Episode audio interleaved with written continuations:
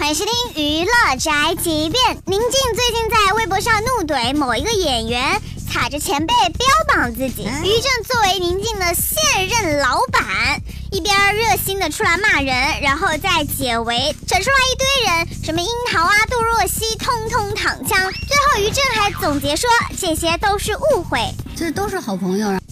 为这事儿好吧消停了，结果呢，昨天宁静突然再度发微博回应于正对于整件事情的总结，说自己不该没有回应于正，惹出这一些的误会。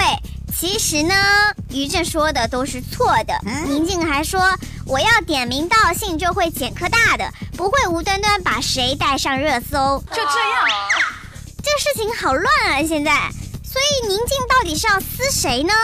那你倒是指名道姓啊，大姐！这个事情到现在不是炒作，我都不信，戏有点太多了吧？我呸！